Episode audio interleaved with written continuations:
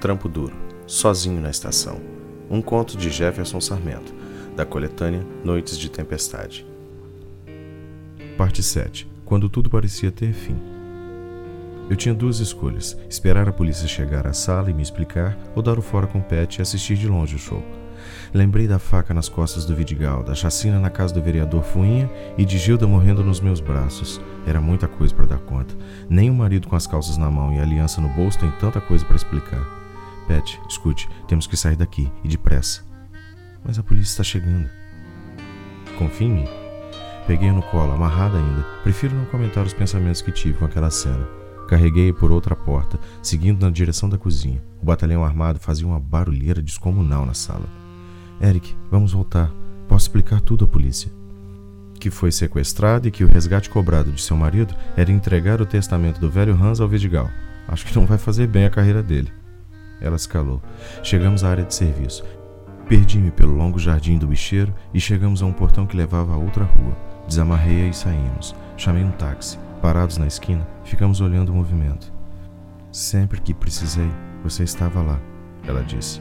Encostou-se no meu peito. Tremi meio grau na escala Richter. Pensei em dizer-lhe que a recíproca não era verdadeira, mas deixei passar.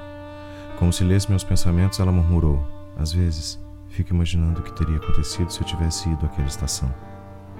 Eu teria ido com você até o fim do mundo. Acha que um dia nós ainda. Não me dou o luxo desses pensamentos, meu bem.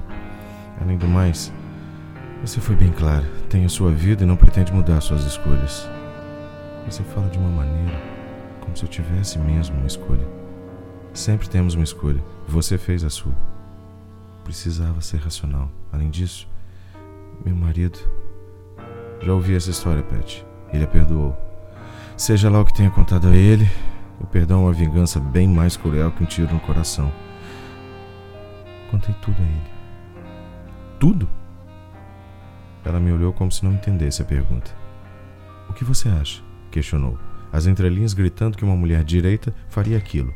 Confessaria todos os erros e deixaria de lado, para sempre, todas as mentiras, pelo bem do casamento. O táxi parou no outro lado da rua. Vá embora. Entre naquele táxi. E se. E se eu ficasse? E se fôssemos embora agora? Para sempre? Era tentador, eu sei. Mas. Beijei sua testa. Olhei para o outro lado da rua. Tive medo. No fim, Sou apenas um desses covardes. Respirei fundo. Já tinha passado por aquilo antes. Não acabava bem. Pensei no sujeito decente que ela tinha em casa e na vida miserável que eu tinha, envolvido com gente da pior espécie e em negócios nem sempre direitos.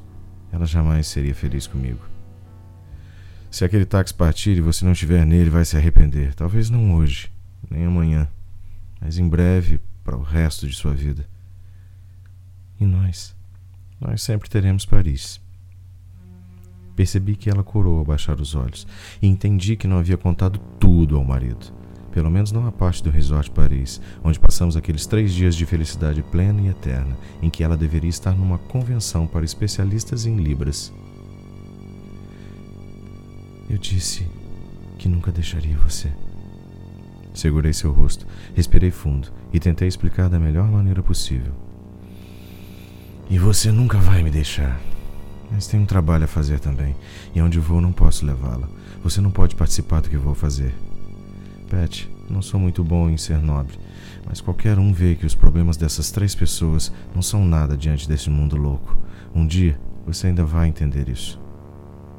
Ela se foi, pela segunda vez. Quanto a mim, tinha mesmo um trabalho a fazer. Fiquei olhando o táxi virar a esquina e depois comecei a caminhar de volta até a frente da casa do bicheiro Vidigal.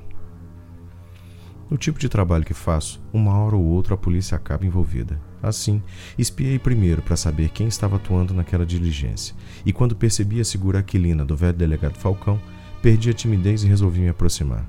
Comprei antes um maço de cigarros para queimar o resto de pet em minha garganta e parei ao lado do homem da lei.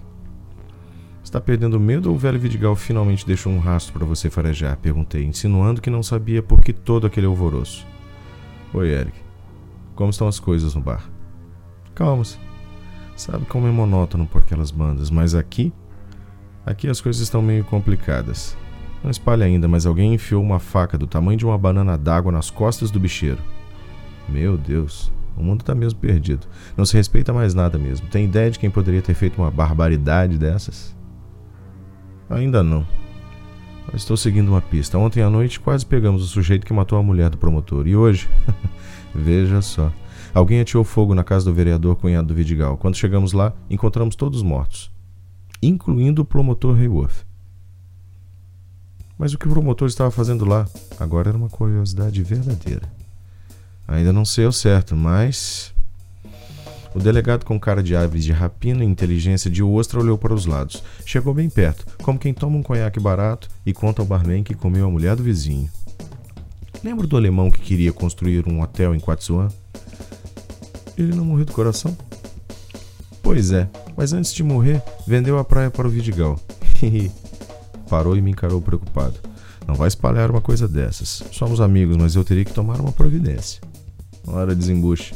Sabe que eu guardaria um segredo seu por sete gerações. Andam comentando por aí que Rei Wolf chantageava o alemão porque descobriu que o gringo gostava de. Bom, o delegado fofoqueiro fez um gesto com as mãos. O alemão de Quatzuan gostava de rapazes? Perguntei. Essa era nova. E o delegado continuou. O promotor Hayworth tentou embargar a obra, sabe-se Deus por quê. Durante uns dois anos fez de tudo, mas não conseguiu pelas vias normais. Por fim, chantageou o alemão e ele acabou desistindo do hotel. Mas por que Hayworth queria tanto que o Hans desistisse do hotel? perguntei. Isso eu não sei. Contam as más línguas que o processo contra o Vidigal foi arquivado pelo promotor logo que o alemão vendeu as terras da praia de Quatzuan para o bicheiro. Fiquei pensando naquilo, sem entender bulhufas. Então me ocorreu uma coisa. E a família do alemão? perguntei. O alemão não tinha família. Não deixou um testamento? Joguei a isca. Aí é que a coisa fica engraçada, o delegado disse. E qual é a graça? Tem esse contador lá do centro cuidando do inventário. Parece que o velho Hans deixou o que sobrou de seus bens para. Veja só, para o parceiro, o caseiro, um tipo meio bronco que vende camarões graúdos na feira. Levantei a sobrancelha esquerda e fiz a conta simples que me passara despercebida todo aquele tempo. Todas as pessoas que encontrara até então, com pistas sobre o desaparecimento de Pet e o caso do spawn de Hans, estavam mortas, menos o pescador matuto com o tórax de Tarzan.